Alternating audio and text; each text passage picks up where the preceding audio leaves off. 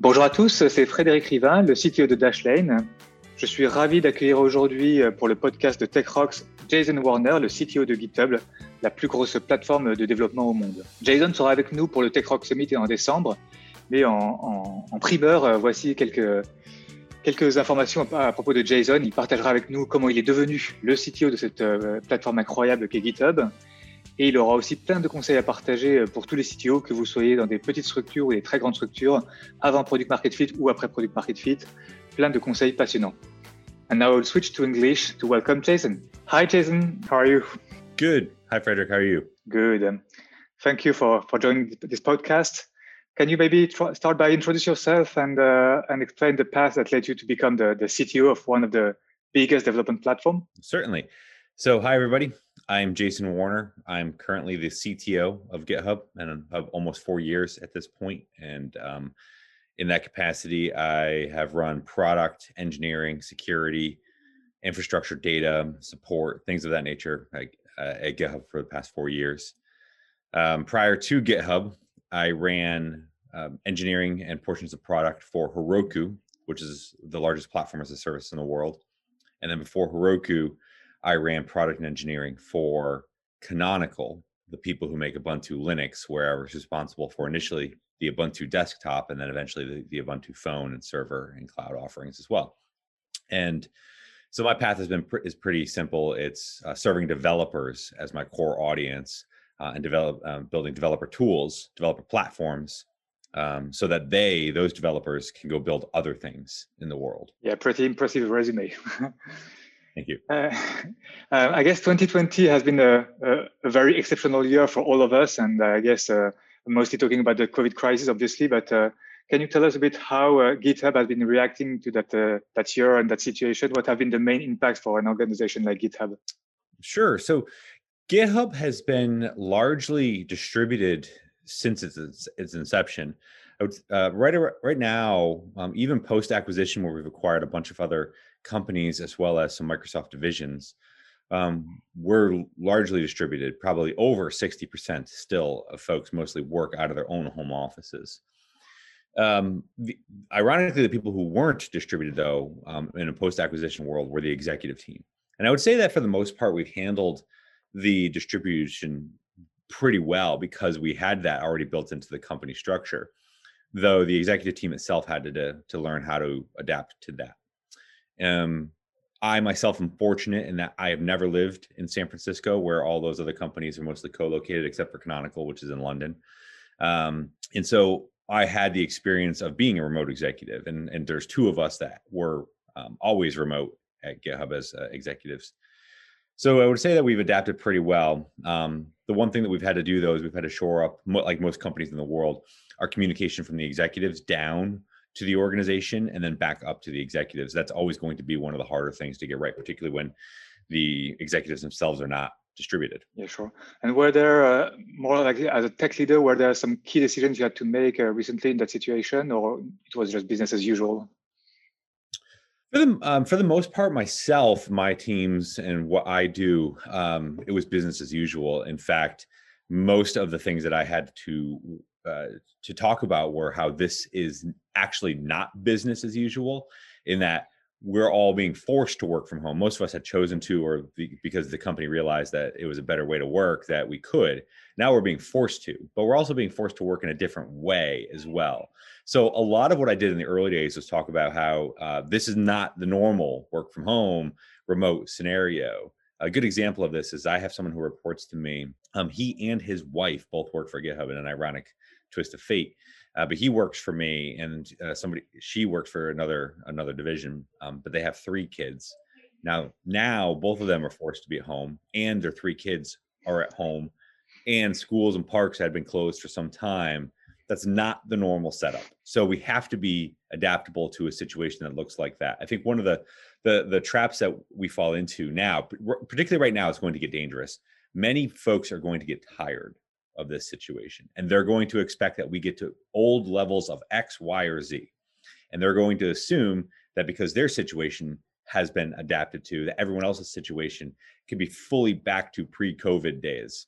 Sometimes you can't. Three kids at home is very different than having one kid at home um, in a situation like this. Yeah, for sure. I feel fortunate that uh, even though it, we are in the second wave of lockdown in France, schools have remained open, and my three daughters are at school actually, which is way easier to work from home in that uh, setup. Yep. Um, I had a question about the GitHub public roadmap. So you do share your public roadmap uh, for, uh, as far as GitHub is concerned. Can you kind of give us a high-level view of what you are planning next, and what are like the main areas of evolutions? And I'm sure that most of our listeners who are uh, CTOs or tech leaders are really uh, interested about that because they are most of them heavy GitHub users. Sure. So the way that I look at what GitHub does is it's a, it's around a, a core set of things, um, and you can break them down into a set of areas that I'll talk about this way, which is we talk about collaboration on code. So you've got your code repo, you got PRs, you got issues, you got things around it. It's code collaboration around it. Then we have our horizontal delivery platform. It's Actions. GitHub Actions is a platform for delivering software to the clouds or to your premises, whatever, releasing software. Inside of Actions, we have CI CD, package management, security alerts, all of that sort of stuff that you would expect in, in healthy software del- delivery pipelines. And then below the surface line, things that you don't see are platform primitives that we have to build into GitHub. So we talk about our public roadmap. I want to break it down to those three areas. In the code collaboration side, we have a lot of refinements coming because largely that is an incredibly mature um, set of, of, features. Is what we're, we're known for. We'll we'll iterate on that, make it easier to collaborate on code. On the platform side, that's a younger uh, portion of our our um, uh, company, but it's the, most important for our future. You'll see a lot of energy around actions. You'll see a lot of energy around uh, security and um, securing code and making um, the ability for you to understand what is happening with your code and the code in the world um, a lot more uh, higher fidelity. Um, and eventually you see us be able to re- release your code to production for you. Um, you can choose to do that. And then the nascent space um, are things like um, Codespaces.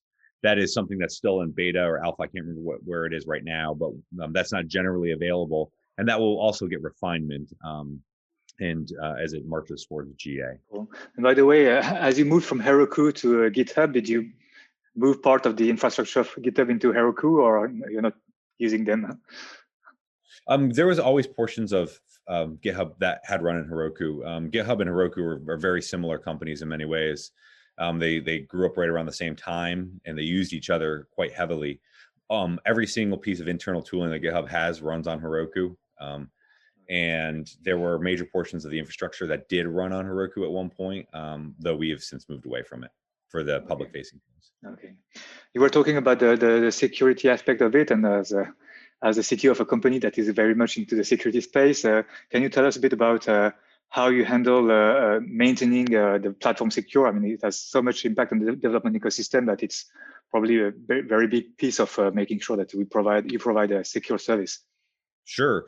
Uh, so the anybody who's working on a major platform in the world these days has to care about a, certain set of things. So, um, and if you think about your platform, um, you have to think about uh, users, what you do, um, and also who wants to get access to you, those users and what they do.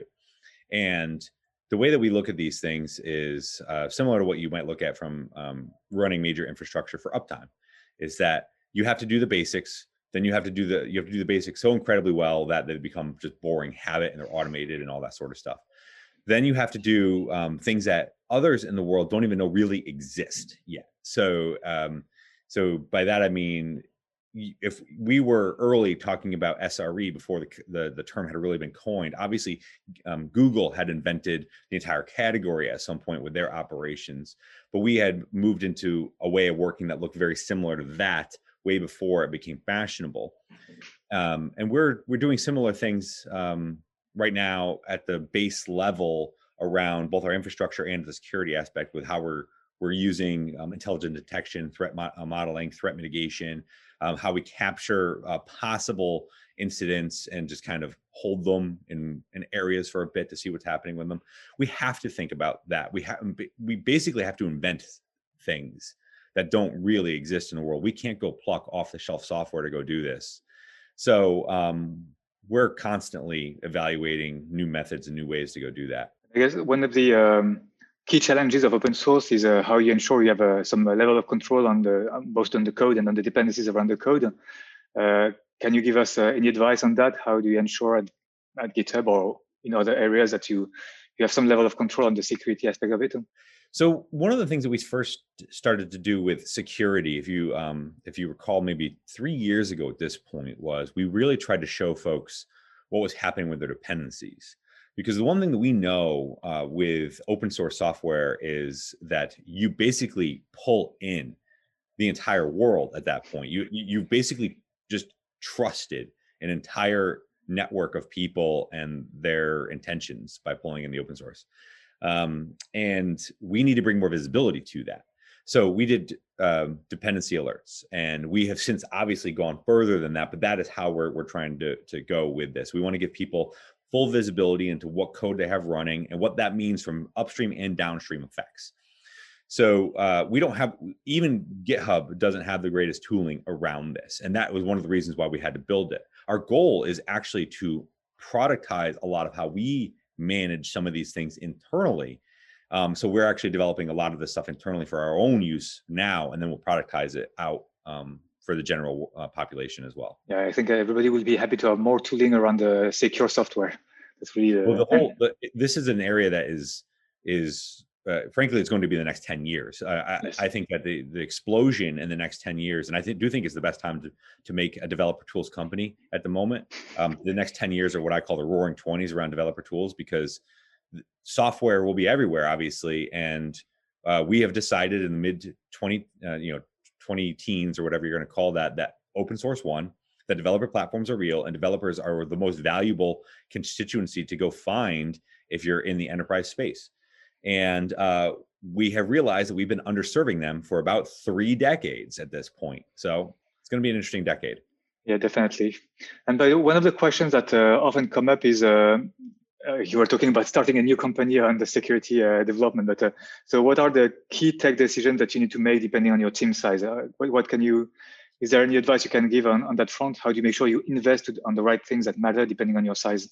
Well, I, don't think that the um, maybe the decision sets necessarily vary based on size, though. I would say that uh, typically the, the thing you have to understand is um, context timing and time horizons. So the most important thing to know when you're a two person company is what to work on. The most important thing to know when you're a 1500 person company is what to work on. Um, and it, it, just kind of keeps going with there, uh, with that as it scales. And I think that it's easier to do when you're smaller because it's survival. It's harder to do as you get larger because you can get all this malaise into the system and just kind of like, eh, we'll get to that eventually and we'll just do the easy thing now. So, but um, when you're a startup, focus, focus, focus, ruthlessly prioritize. Don't be um, distracted by the yak shaves, as they say in the industry, or the shiny objects. And if you are not focused on the absolute number one, two, and three priority, you're basically burning your entire runway away. So there's no point in making a bauble very pretty if someone still can't get it because you've not released your product to the world. So um, it's existential for for smaller organizations. So understand that the faster you get this into somebody's hands, the better chance you have to survive. Your whole goal is survival. Yeah, and I, I know that you're the advisor uh, to to many startups. Uh, is that the type of recommendation you give to the CTOs in the uh, in their startup? What about product market fit? Because there's a moment where ideally you've shipped something that has reached some level of product market fit. Does that have an impact? So there's uh, product market fit is one of those mythical um, time horizons or, or, horizons on, on the roadmap where they basically say, "Hey, you got product market fit," and um, all that. Um, it, there's no one moment when you have product market fit. Obviously, um, and you could tell with the fullness of time, five years post product market fit, you definitely had product market fit and all that. What I tell folks is that is this that generally speaking, there is a pre and a post product market fit. You won't know it in the moment; you'll know it um, further down the road. But you need to operate um, pre product market fit one way and post product market fit another. And largely, if you operate in a pre product market fit way, even further past post product market fit, you're going to be a better company. So just default to pre product market fit. And in a pre product market fit sense, the things that matter are basically uh, two very, very critical things uh, out of right out of the gate. One is build very, very, very, very fast, very fast. This is uh, from a sports analogy perspective. This is shots on goal. The more shots you take, the more likely one squeaks by the keeper or by the goalie, and you can get it. You can get one. If you only take one a game, we all know soccer and hockey one shot a game does not lead to you know high goal scoring games. You just want more attempts. So the faster you work, the better. Don't this is the where perfect becomes the enemy of good enough to get it out there and test. So, and also when I say fast, you must be talking to customers. You cannot develop in isolations because product market fit is about customers saying they will pay you for this, not what you uh, presume customers want to use and pay you for. So um, there's this concept that I heard a long time ago called a thousand raving fans or, or, something along those lines. And I prefer to think of this as, as 10 raving fans that lead to a hundred raving fans that lead to a thousand raving fans. And you have to think of it that way. Start cultivating a small set of people who will tell others about you and, do, and, and methodically develop it towards the 10 100 and 1000 raving fans. And i guess for github it's a bit of a different story because you have too many uh, raving fans today and how do you get past the next ones well interestingly what we do we do have 55 million people that um, are registered to use github. We're the largest developer platform in the history of the planet. Um, it's it's a it's a funny position to be but even so, when we're releasing things, we do want to test them with a small set of people. So um, Codespaces went out very limited, um, and we had been testing it with 15 people, 15 small development teams for a month or two before we even brought it out to the world that way. So we still do that, um, and largely, you know, we we do know that obviously our once we release something, the eyes will be on it. So we might take a little bit more care um, than I'm what I would give the same advice to somebody who who basically has to stand on top of m- office buildings and mountains with many megaphones to get people to even pay attention to them. Do you uh, do you have the now that you're part of Microsoft? Do you have the Microsoft team using GitHub internally and being part of your internal testing, or not really? So interestingly, Microsoft has always been a, a GitHub user. Um, so uh, they they hadn't used it for their internal development platform, um, which they call One ES, um, One Engineering System uh, inside Microsoft. Uh, and I think at this point, if I, I, haven't seen the latest numbers, I don't actually recall what it is, but I believe almost every division of Microsoft uses GitHub um, now. Eh, I want to say near exclusively, except for there's a couple of divisions that can't for technical limitations that we're working on for them. Um, and you just would imagine what they are when you have Office and Windows and the build systems that those look like. Yeah, for sure. Maybe kind of a, a bonus question uh, uh, before we conclude. Uh, can you share one of your, uh, I don't know, one of your big fail as a tech leader? what, what is? Uh... Oh, there's so many to choose from. Um, I'd say that uh, one one thing that I feel that I'm really good at is being reflective on my on myself, making um, different decisions based upon learning something in the past. And I would say that when I give that advice about being very fast, when I was younger um, and earlier in my career, I suffered from what I might call this competence confidence spectrum type of thing that would happen is like I wouldn't want to say something until I could get to 80% confidence that something was was right. And that was I, I think even as an engineering leader, that was the wrong approach. I needed to prove something with 30% confidence and have line of sight to how I can make this work um, to the 80%. So I, I had to find a way to make that faster. That's something that I've adapted to. But a very specific case, there's a couple that I can think of. One is um, early on in my career, uh, I wrote a blog post about this one called "The Biggest Mistake I Ever Made" um, when I was at Heroku, which was I kept a team member on too long, um, and because they were the smartest person on the team and the most productive person on the team, but they were also a distraction and, quite frankly, kind of destructive for the team morale. And I kept them on for all the wrong reasons, also thinking that I could coach this person and get this person um, to become uh, somebody they weren't effectively. They only they can do that. So what I, I came away from that was I can't change somebody's mind. I can't change somebody, but I could change the expectation. I could change my expectation about how they were going to behave with the team and with that. And then if those expectations weren't met, we would just say that this is not working out and we would move on. And that was a very large mistake in a learning on my on my side. So I've actually completely changed and overhauled my approach to that situation to be a lot more expectation based and say, if you want to meet these expectations, I will help you. But that's my expectation. And once you meet them, you can say, if not, we'll figure out a different way to work. And then another one of my the other bigger uh, biggest mistakes I would make, uh, um, I would say also leads led to my largest success is um, I I originally when I was at Salesforce pitched um, buying GitHub and combining it with Heroku. If you understand why I'm building a lot of the stuff I'm building at GitHub, you would understand why Heroku plus GitHub is a compelling software platform for engineers around the world.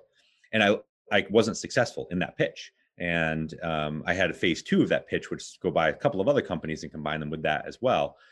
And when I was unsuccessful in that pitch, I realized, heck, I could go do this. I would just go to GitHub and go do it. It's in a better market position to do it from here. And so that was my pitch to the GitHub investors. I said, this is what I would do. If I own product engineering here and largely I would do it, here's what I would build. And that led to us getting acquired because once we started to build that and showing it to Microsoft and Google, the acquisition conversations happened instantaneously. I suppose that those uh, being acquired by such a massive company is uh, quite a, a, challenge and a long road. Uh, is there anything you can share with uh, that uh, that that path or what you had to face to get there? Or you you know um, the interesting bit about uh, one selling GitHub. Um, I, I, like to tell people that I came to GitHub to fulfill developers a developer vision for the world, um, and then I accidentally sold GitHub. Um, and what what I found is that it was actually quite easy once you showed the, the acquiring companies you actually knew what you were doing. It was it was hard because a lot of times they want the Google and Microsoft and others wanted to treat GitHub because of GitHub's history, which is not a favorable one um, in the world. That it was almost like a teenager. It was like, ah, it's so cute. You're building a developer tools company. But the moment you walk into the room and you tell Google and Microsoft and others, like, that's really cute. The cloud you have there, if I turn this knob, you go away overnight. And you show them that you know what you have from an asset perspective and what you were going to do with it. All of a sudden, there's a different dynamic at play. So this goes to um, something else that I like to tell people when for the startups in the world is if you know what you're doing and you show that and you can back it up with data and your own track record, which I'm thankful I had, um, there is no difference between a $2 trillion company and a $2 billion valuation company or $200 million. At that point, you're supposed to be adults talking about your world and your vision for it. And if it matches and overlaps, great, you can work on it together. And if it doesn't, you're going to go your own way. But don't be awed by the logo that they have. So just you've got to be you and you, they've got to be them. Thanks a lot, Jason. A very interesting conversation. I'm uh, really looking forward to your talk at the Tech Rocks conference uh, in December. And just uh, you will share with us how to architect engineering teams at scale, which will be, of course, very, very relevant and interesting for all our attendees. Thank you, Jason. Thank you.